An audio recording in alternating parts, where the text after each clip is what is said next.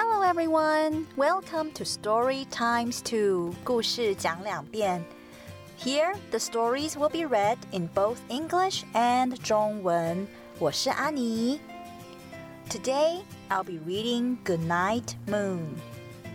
今天要念的故事是月亮晚安。Goodnight Moon by Margaret Wise Brown. Pictures by Clement Hurd. In the great green room, there was a telephone, and a red balloon, and a picture of the cow jumping over the moon. And there were three little bears sitting on chairs, and two little kittens, and a pair of mittens, and a little toy house, and a young mouse and a comb and a brush and a bowl full of mush and a quiet old lady who was whispering hush. Good night, room. Good night, moon. Good night, cow jumping over the moon. Good night, light and the red balloon. Good night, bears.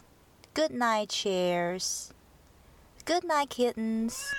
And good night, mittens. Good night, clocks. And good night, socks. Good night, little house. And good night, mouse. Good night, comb. And good night, brush.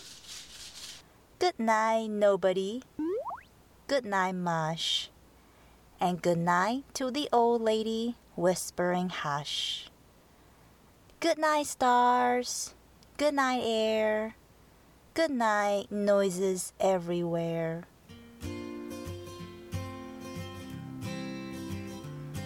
月亮晚安。作者 Margaret Wise Brown，绘图 Clement Hurd。在一个绿色的大房间里。 有一台电话，还有一颗红色的气球，有两幅画，一幅画里有一头跳过月亮的牛，另一幅里有三只坐在椅子上的小熊，还有两只小猫和一对手套。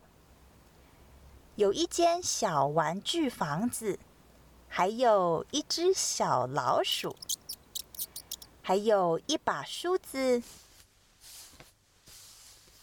一把刷子，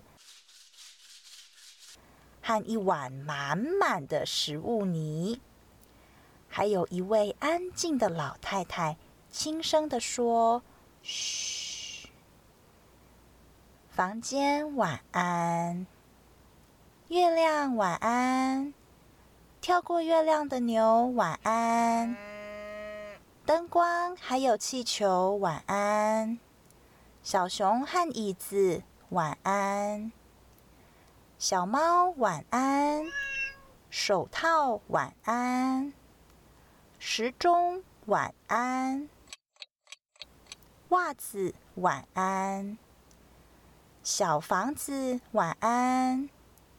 小老鼠晚安，梳子晚安，刷子晚安，没有人晚安，食物泥晚安，轻声的说着“嘘”的老太太晚安，星星晚安。空气晚安，所有各处的声音都晚安。今天的故事就念到这里，感谢收听，我们下次再见喽！Thanks for listening. See you next time.